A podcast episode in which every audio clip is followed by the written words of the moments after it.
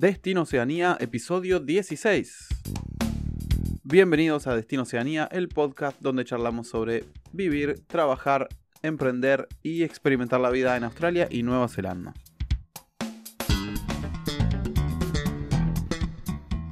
Bueno, bienvenidos todos de nuevo a un nuevo episodio de Destino Oceanía, episodio 16 ya, ¿eh?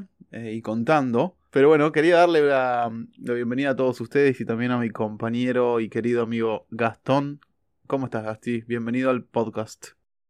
Hola, Pato. Muy bien. La verdad que muy bien. Cada vez que grabamos, sabes que, que me, nada, me, alegra el día y esto de, compartir nuestras vivencias, nuestras experiencias y sobre todo esto también poder ayudar a, a que otras personas puedan hacer nuestras, este caminito de, ir y viajar a Australia y Nueva Zelanda, la verdad que, no sé, es algo que, me llena, así que siempre con, ganas de, grabar y seguir compartiendo eh, historias y experiencias.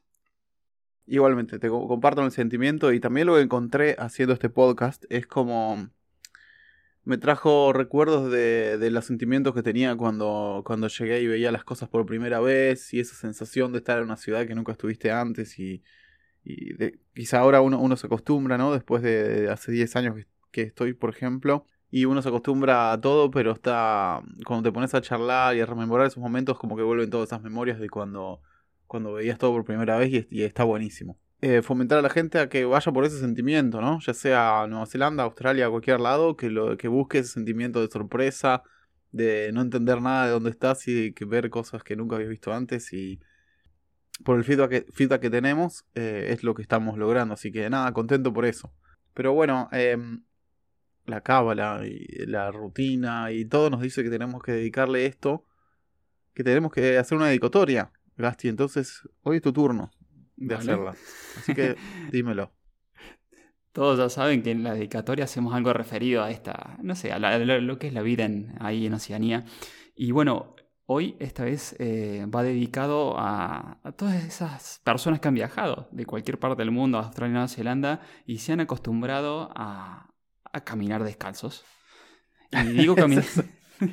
Una de las cosas que te llamaba la atención. sí. que te llama mucho la atención. Y no estamos hablando simplemente de caminar descalzo en la casa las personas, muchos, sobre todo los jóvenes, caminar descalzo en, las calles es muy común en Australia y Zelanda. Y al principio te da mucha curiosidad ver eso. Es eh, raro porque es un país, por, lo menos Nueva Zelanda. En Australia, bueno, hace calor, pero acá hace 2 grados y están en pata, yendo en el súper, en el mármol frío.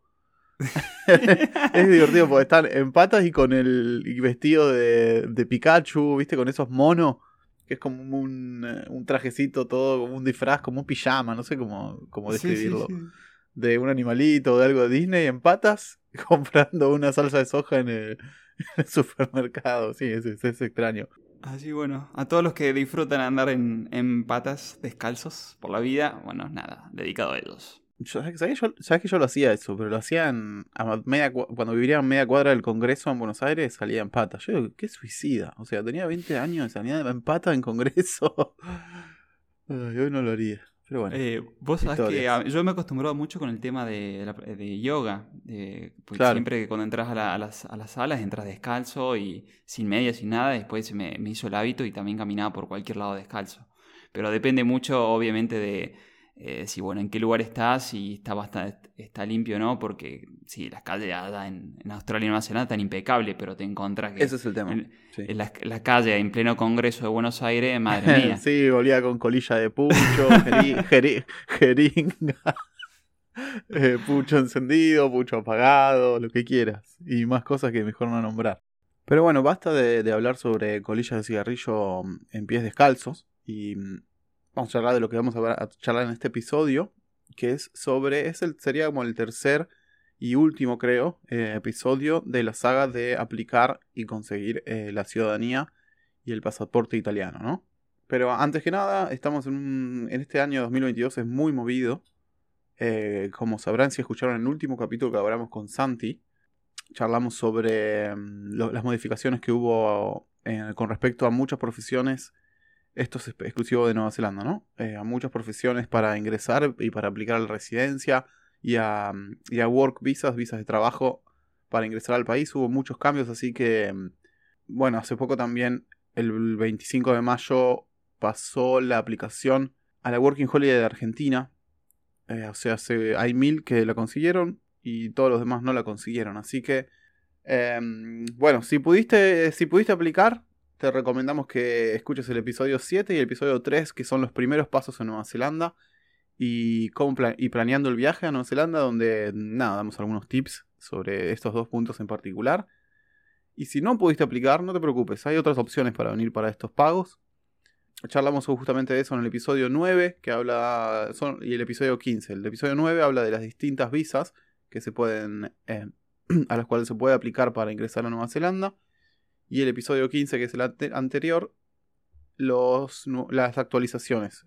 ambos dos con, con Santi, con nuestro Immigration Advisor en Nueva Zelanda.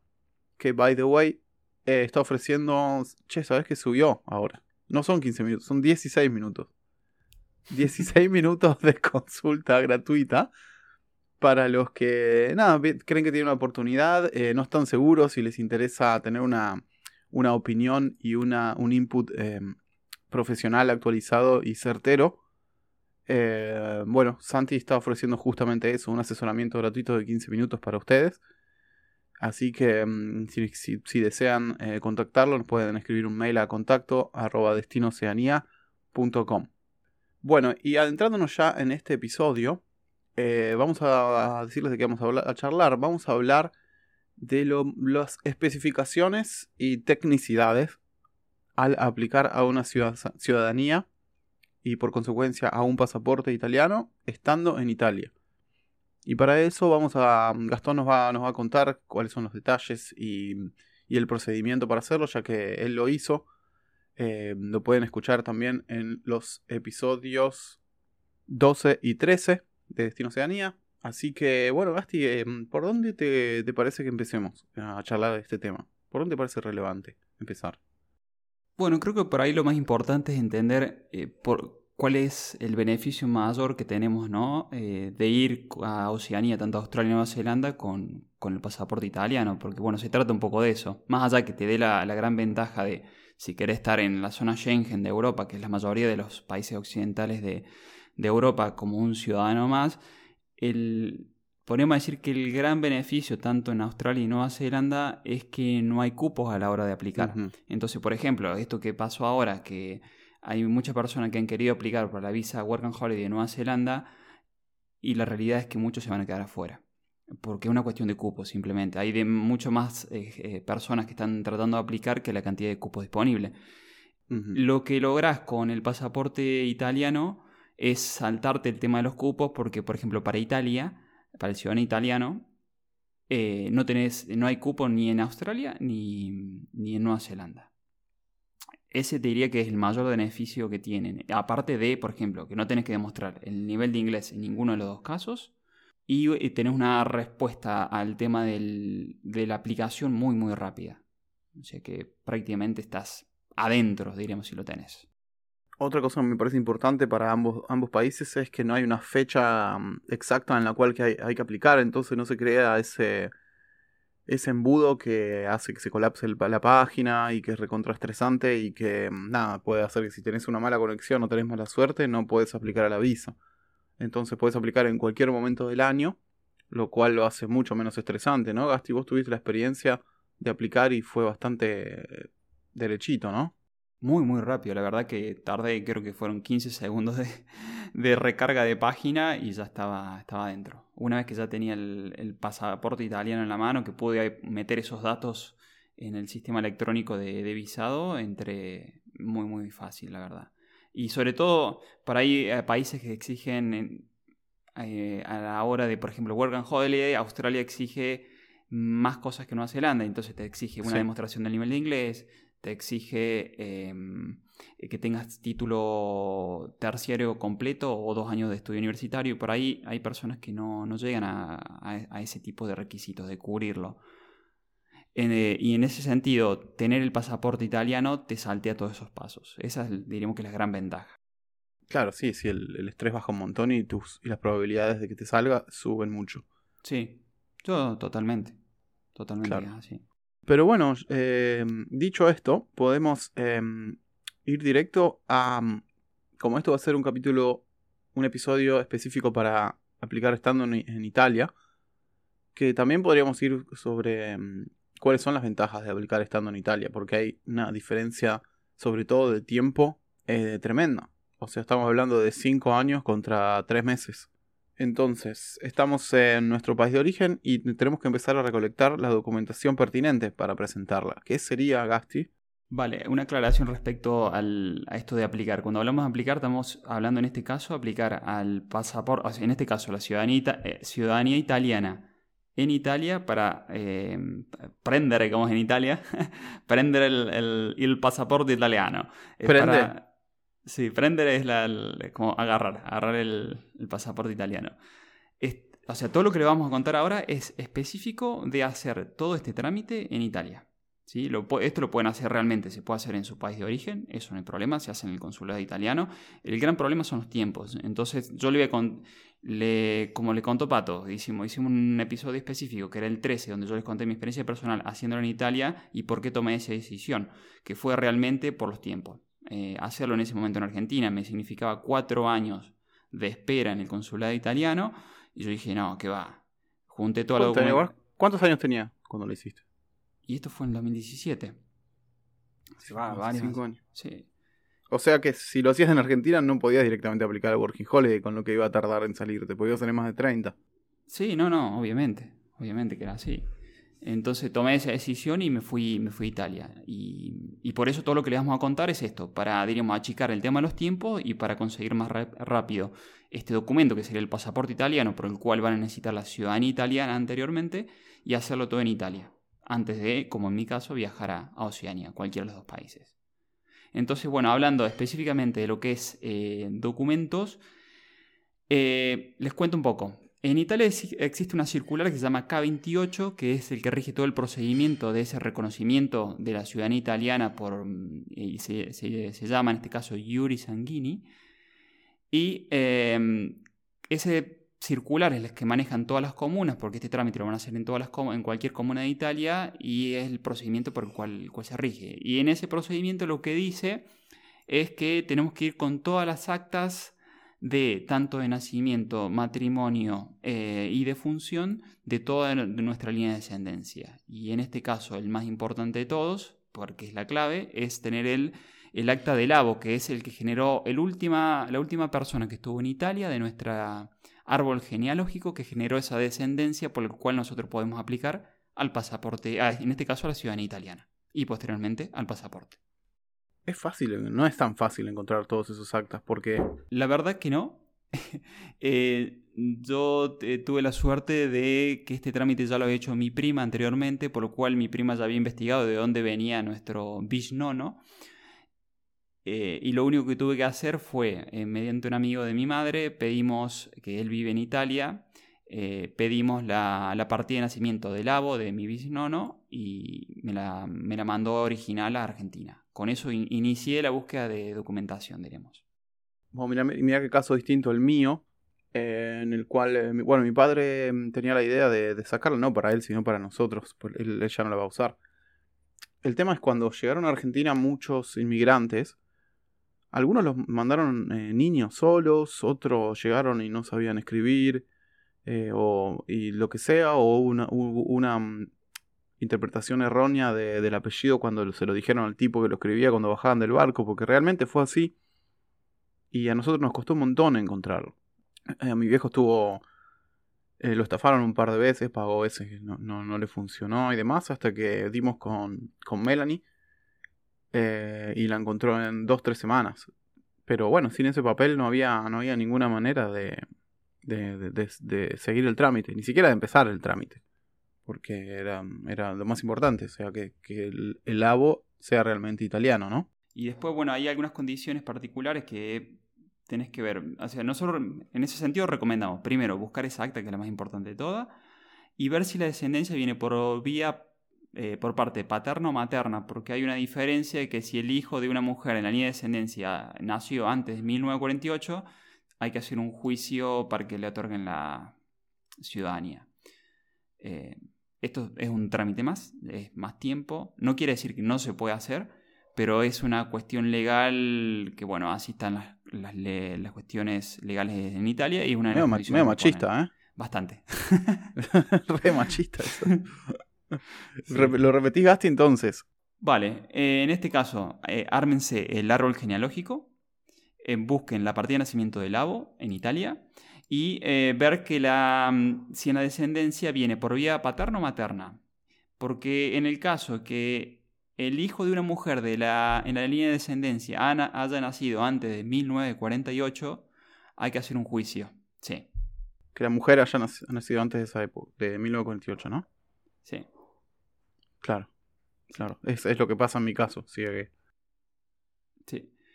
O sea, no, quiere decir que no se puede hacer, sino que hay que hacer un trámite más. Es un costo más y un trámite más, pero se puede hacer.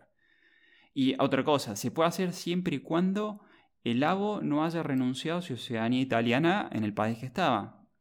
¿Y esto cómo lo sabe? Este, hay que, en el caso de Argentina hay que ir a la Cámara Nacional Electoral, que está en, en Capital Federal, y eh, pedir el acta donde dice se, se mm, nacionalizó argentino o no. O sea que no, el acta en realidad lo que dice es que no haya renunciado a la ciudadanía italiana. Y uno se pregunta por qué alguien haría eso, ¿no? Pero bueno, eran otras épocas. Imagínense que de Italia venían a Argentina. O sea, es el mundo del revés, ¿no? pero era real. Pero bueno, como nos contó Melanie, en algún momento hubo como un grupo de inmigrantes anarcos que renunciaron a la ciudadanía. Y uno hubiese pensado, ¿y por qué? No, bueno, por convicción, ¿no? Pueden ser los mismos que fundaron las panaderías. No sé si ustedes sabían el nombre de las facturas que viene de los anarquistas. Eh, sí, por eso llaman vigilante. Eh, bueno, suspiro de monjas por otra cosa.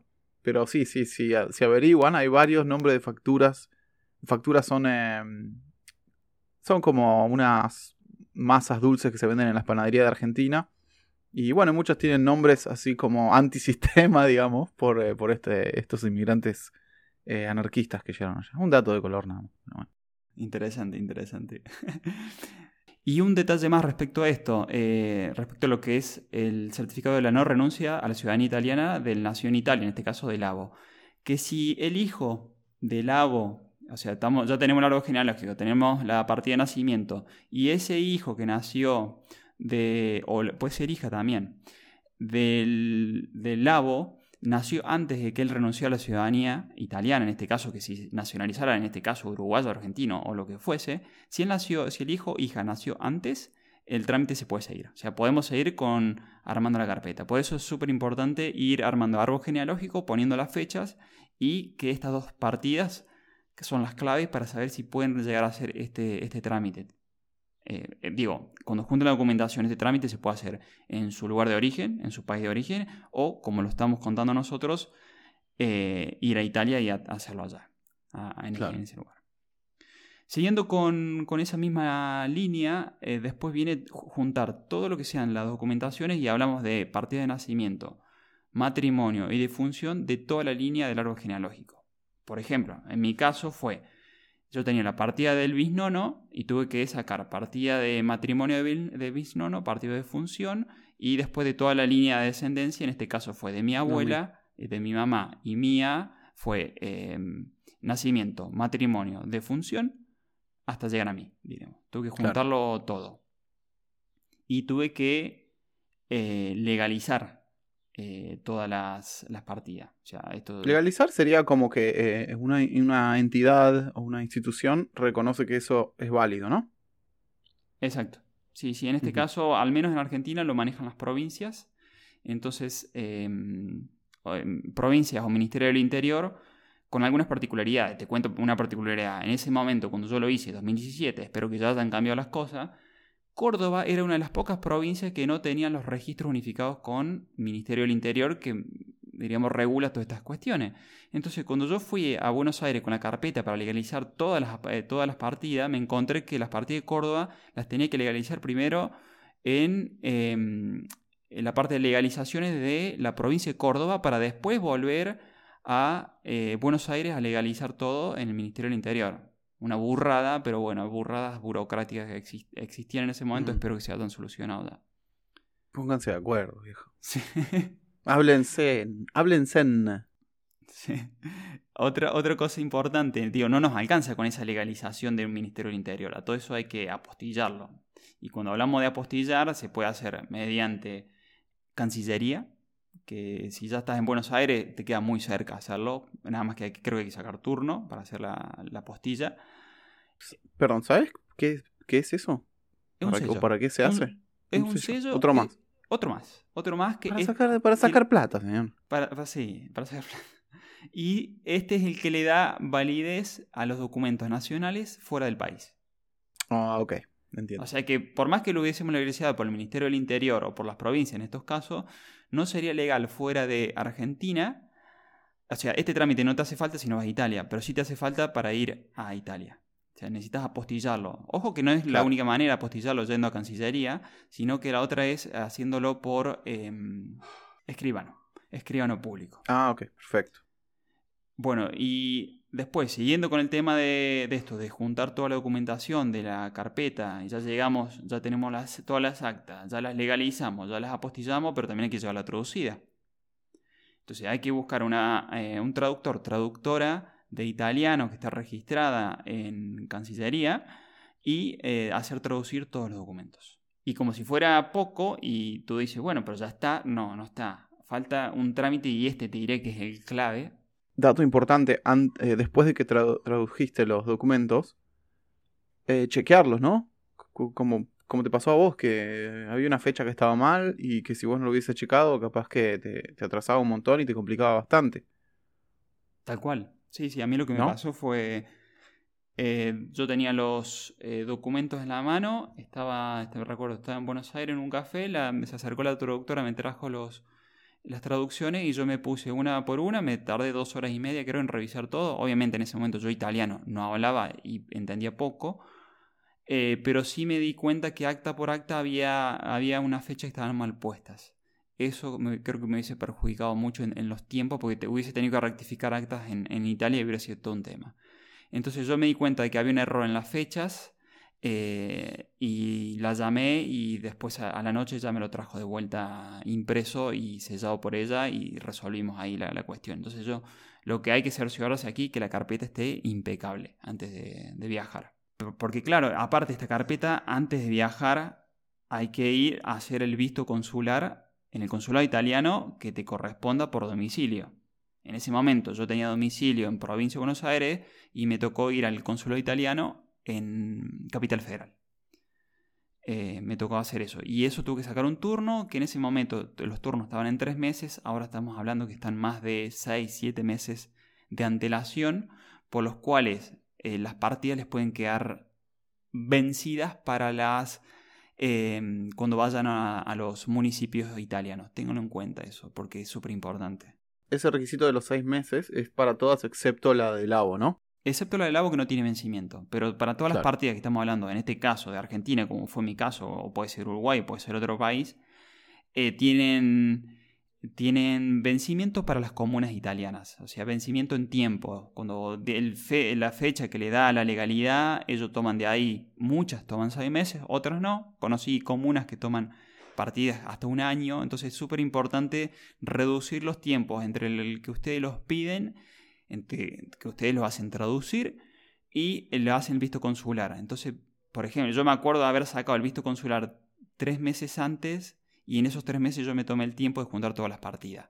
Hoy el visto consular en Argentina está, eh, eh, los turnos se están dando seis, con seis o más, más meses de anticipación, por lo cual hay otra solución que es hacer todo esto en Italia, que ya ahora se lo cuento. O sea, pueden, pueden tener todas las partidas ya legalizadas en Argentina, tener toda la carpeta armada, armada con el árbol genealógico y terminar toda esta parte de lo que sea traducción en Italia, que se llama aseveración, y hacer el visto consular, que directamente se hace una aseveración completa en Italia y te olvidas de, uy, que, el visto consular no consigo turno, que el que bueno, que es todo un tema, ¿no? Cuando te toca viajar de provincia a provincia, y tenés que viajar de Córdoba a Buenos Aires solamente por un trámite como este y tenés que sacar un turno con más de seis meses de anticipación y bueno, puede ser todo un tema. Eh, ya le vamos a contar un poquito más de ese detalle de cómo hacer este, ah, este trámite, diríamos, esta aseveración, de, en lugar de hacer el visto consular en, en Argentina, en este caso, hacerlo directamente en Italia y ahorrarse todos esos, esos trámites, ese tiempo, diríamos. Eso sería lo que es armado de carpeta, que no es, no es un tema menor y, y que va, que va. A mí me ayudó mucho mi, mi, madre y mi hermana en la búsqueda de todo esto. Y yo lo busqué todo por triplicado. Entonces lo hice para mis dos hermanos. Bueno, pero si no tenés eh, tu madre tu abuela que tiene esa posibilidad, también podés contactarnos a nosotros que tenemos un equipo de gente que nos está que te puede ayudar a, tanto a conseguir los documentos como a armar la carpeta por el momento y en breve estamos eh, en tratativas para quizás hasta poder conseguir residencia en Italia para que, estés esos tres meses que son requeridos para, para realizar este trámite. Así que si estás interesado o si necesitas ayuda con, algo de eso también, y muy importante Gastón, eh, también está ofreciendo una consultoría de 15 minutos gratuitas para despejar cualquier duda que tenga, porque son muchos pormenores y muchos detalles que, que nada, qué sé yo, yo se aplicaría, no, no querría eh, pasarlos por alto. Así que por cualquier consulta relacionada a estos tópicos nos puedes escribir a contacto y bueno, explicarnos tu, situación y, nada, te, vamos a responder y te vamos a poner en contacto con quien, quien te pueda ayudar, ¿no? Sí, sí, sí, tal cual. Así que estamos aquí para ayudar, que es un poco el propósito de, esto, de Destino, Destino Oceanía. Bueno, en el caso de. En el caso más complicado, que no sepan de dónde viene su abo, su antepasado italiano que generó la descendencia, le vamos a dejar algunos links de, páginas web donde lo pueden encontrar. Porque la idea es que, más allá que nosotros los podamos ayudar a hacer todo este trámite en Italia, que si lo quieren hacer por ustedes mismos lo puedan hacer. ¿sí? Entonces le vamos a tratar de dejar la mayor cantidad de información posible y la mayor cantidad de links eh, referidos a eso. Eh, en la búsqueda de la partida del Labo, si no saben de dónde viene, hay, por, ejemplo, eh, websites que son Antenati y Family Search, donde van a poder buscar eh, a partir del apellido. Y también hay otras em, bases de datos, por ejemplo, cuando, si, si, sabemos el nombre y el apellido, lo pueden buscar en semla.com y en la, en la base de datos de inmigración que cuando llegaron a Argentina, que está en comunidad.dateas.com. También hay una guía telefónica de Italia, que también todo esto se lo dejamos en los links, así que no, no se dan problemas por, por los nombres, por, por ahí Sí. Le dejamos estos links para que lo puedan buscar si no saben realmente de, de dónde viene su antepasado, para que puedan buscar esa partida de nacimiento clave. Está, está, está, re buena esta parte de, la investigación de, tus antepasados, porque te enterás de algunas cosas eh, buscando. Ponele. Bueno, yo me enteré, ponele que uno de mis antepasados se casó con una piba de 14 años, señor. Menor de edad, señor. O sea, también puedes descubrir secretos un poco oscuros de tu familia. Así que nada, es una, una aventura. Es una aventura, tal cual, tal cual. Eh, también hay otro, me olvidé de pasar un link más, se trata de cognomix.it, o sea, está en italiano esta página, y ahí pueden... Ah, bueno, menos mal. Es otra herramienta donde se puede escribir el nombre y el apellido de, de nuestro... Cognomix. Sí, cognomix.it. También le dejamos el link. Eso sería respecto a la búsqueda de esa partida de nacimiento. Respecto a la validez de las actas, es lo que les conté recién, la mayoría eh, la sugerencia mía, por experiencia y de otras que he visto, es que no excedan los seis meses eh, para cuando lleven la carpeta a Italia. O sea que todo toda la búsqueda de documentación, todo lo que sea legalizaciones, eh, traducciones y visto consular, o en su caso la aseveración en Italia, que no vaya con más de seis meses de... Em, desde que te la expidieron, desde que te la dieron, ¿no? Desde que la conseguiste.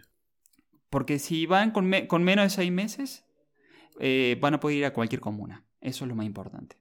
O sea, el trámite lo pueden hacer en cualquier comuna. No hace falta que sea donde lo hizo su abo, donde nació su abo, sino que pueden ir a cualquier comuna. La mayoría acepta. Con seis meses de, eh, vigencia de documentos, van a poder ir a cualquiera. Con más de seis meses, van a tener que ir preguntando y averiguando. Claro, para estar más seguro que sean de menos de seis meses de antigüedad. Si no, vas a tener que andar buscando la específica que te acepta eh, más viejas, ¿no? Exacto, donde que sí, que te acepte el, documento, la carpeta en sí. Bueno, perfecto, entonces, tenemos todo, tenemos todo apostillado, em, traducido, em, listo. Em, y tenemos que empezar a hacer los cálculos de cuánto nos va a costar toda esta, esta movida, ¿no? A nivel de costo de, trámite, realmente es, poco. solamente necesitas una marca de bolo que se llama, que tenés que ir a, como al, kiosco de... de otro, otro de los kioscos. Otro de los kioscos. sí, es como un sellado que se da eh, y se, con ese para iniciar el trámite. Se llama marca de bolo y vale 16 euros. Así que esto realmente como costo no tiene. La presentación de la carpeta tiene costo cero, el código fiscal tiene costo cero, la declaración de presencia tiene costo cero.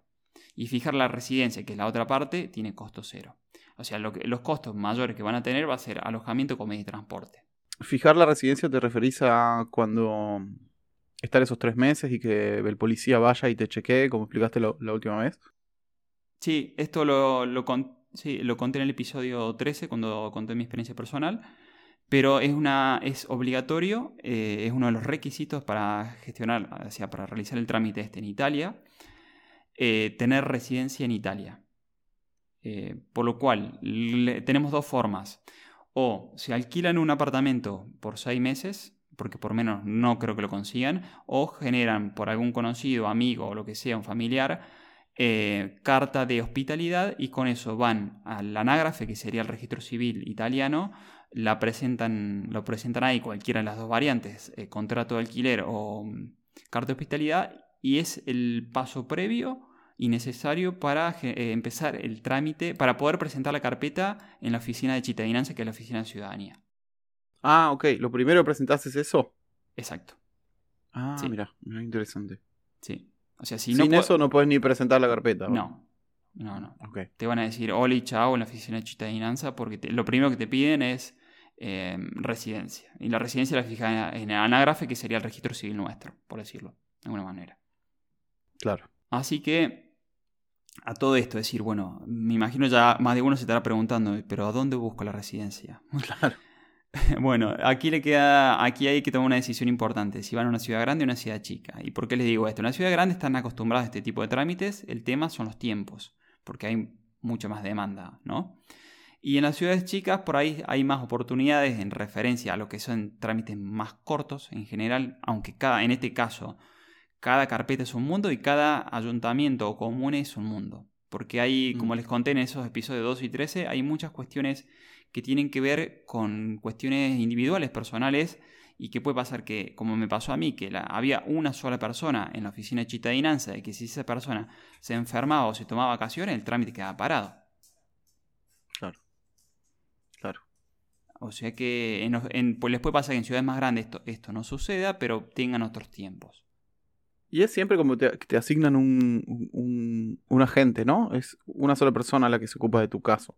O sea que si esa persona no, no está o lo que sea, está parado tu caso. No es que va ahí cualquiera que lo puede procesar en la oficina. Tengo entendido que en las ciudades más grandes, yo lo hice en una ciudad mediana como es Pisa, y así todo, que es una ciudad mediana, eh, había una sola persona encargada de la cittadinanza italiana, que en ese caso era María. Y María, yo me acuerdo, estuvo todo julio, de todo agosto de vacaciones y, empezó realmente el, el, 3 de septiembre a, a, realmente a, abrir la oficina al público. Entonces, si María, porque esas cosas en la vida, no estaba o se enfermaba, de todo tu trámite estaba parado. Claro. Eh, te puede pasar eso en lugares más chicos, o pues, comunas pequeñas o comunas medianas. se supone que en las comunas más grandes, ah, si hay alguien que se toma vacaciones, alguien lo sigue. Pero también hay, que investigarlo esto. No, no es un tema menor elegir dónde. Hay dos, dos cosas que quería apuntar en cuanto a esto. Uno que, bueno, eviten julio y agosto porque es cuando todos se van de vacaciones, que es lo que vos nombraste en el capítulo anterior. Y mm, punto dos, que no importa a dónde el tramites, dónde presentes el trámite, no tiene que ser donde, de donde era tu abo ni nada por el estilo. Puedes presentarlo en cualquier eh, comuna de Italia. Importante, sí, sí, importantísimo eso. Bueno, y esto, ¿dónde puedo fijar la residencia? Como les conté recién, o carta de hospitalidad, porque se quedan en la casa de un amigo, un familiar, alguien conocido, o contrato de alquiler. O sea, no le sirve ni hotel, ni hostel, ni nada parecido. Eh, como validez para esto. La carta es una carta como que hay una, una que te bajás y, la completás, o la puede hacer el dueño de, la casa y firmarla y ya. Sí, cada comuna tiene un modelo, son parecidas todas, pero cada una tiene su modelo, así que les sugiero que lo vayan a buscar a la anágrafe, que será el registro civil, y para esto, como les venimos diciendo, diciendo siempre, el idioma es muy importante. Y así como si deberían preparar para ir a Australia y Nueva Zelanda con el nivel de inglés, si lo piensan hacer en Italia, aprendan algo de italiano. No hace falta que sepan eh, leer y escribir, pero sí a nivel funcional, que sería el habla porque la mayoría de las veces se van a encontrar que las personas que trabajan en los registros civiles y en la oficina de cittadinanza no van a hablar eh, otro idioma que no sea italiano. Así que importante ese tema, o si no, tienen que tener a alguien que los ayude con este trámite. Bueno, Gasti, entonces habríamos dicho que mm, los gastos eran, aparte de lo del pasaporte, que eran 116 euros, eran bastante bajos. Pero sí habíamos nombrado que eh, bueno, el, alojamiento y la vida, el, día a día en, Italia tiene su costo. Así que, ¿nos puedes contar un poco sobre eso? Sí, eh, calculen que por, digo, un trámite, estamos hablando promedio, y acá, cuando digo promedio, cada caso es un mundo, cada comuna es un mundo, pueden pasar un millón de cosas. Conozco casos que se han resuelto en 21, 21 días y conozco casos que se han resuelto en 6, 7 meses por problemas de documentación o por problemas por estas cuestiones que son personales de, las comunas, de, la persona que está en la comuna. Y la mayoría cierra entre 3 y 4 meses. Yo tardé 3 meses, mi hermana tardó 2 meses y 2 semanas, por ejemplo.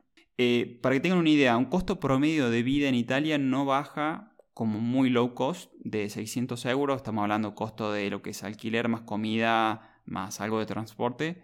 Mínimo, mínimo son 600 euros. Ahora, si ustedes, porque ¿qué pasa? Bueno, yo esto, tuve, se los cuento todo en el episodio 13, donde cuento mi experiencia personal de por qué encontré, eso fue como muy mínimo porque yo hice todo por mi cuenta, no necesité ningún gestor ni nada por el estilo, pero eh, si necesitaran hacerlo, si lo saben, lo quieren hacer por su cuenta, em, empiecen a pensar de 600, 700 euros por mes promedio en esas cosas como un presupuesto muy low cost. Pero bueno, yo lo tomé como una inversión, después eso se recuperaba súper rápido. Eh, para los trámites en Italia, o sea, o sea, ya tienen la carpeta, ya están viajando a Italia. Les conté el camino más lerdo, más que tarda un poquito más, que es hacer las traducciones en Argentina, eh, visto consular en Argentina eh, y traducciones en Argentina. O el camino más rápido es tengo, tengo la carpeta lista con las actas legalizadas y también certificadas por Cancillería.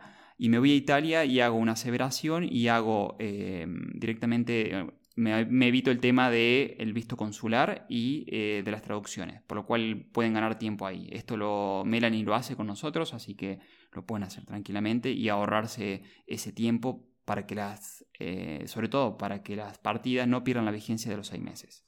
Dicho esto, están en Italia, se tomaron un avión, están en Italia lo primero que tienen que hacer es la declaración de presencia y para eso tienen que ir a la cuestura. La cuestura es la policía. O sea, se presentan en la cuestura, tienen ocho días para hacerlo y lo tienen que hacer, se llama un trámite, se llama declaración de presencia en la cuestura. Porque em, esto es simplemente si entraron por, eh, a la zona Schengen de Europa por un país que no sea Italia. Si no, no, realmente no hace falta esto. Yo creo que había entrado por España y sí tuve que hacerlo. Pero es un trámite que va en la cuestura, eh, lo piden y ya está.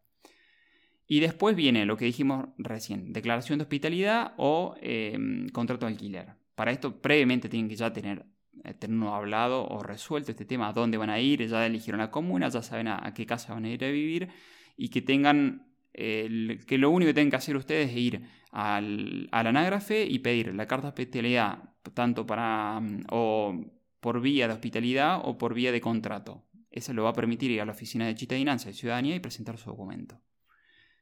Por lo cual, una vez que tienen eso, se presentan a la oficina de cittadinanza de la comuna que eligieron y presentan la carpeta. Y ahí arranca el trámite.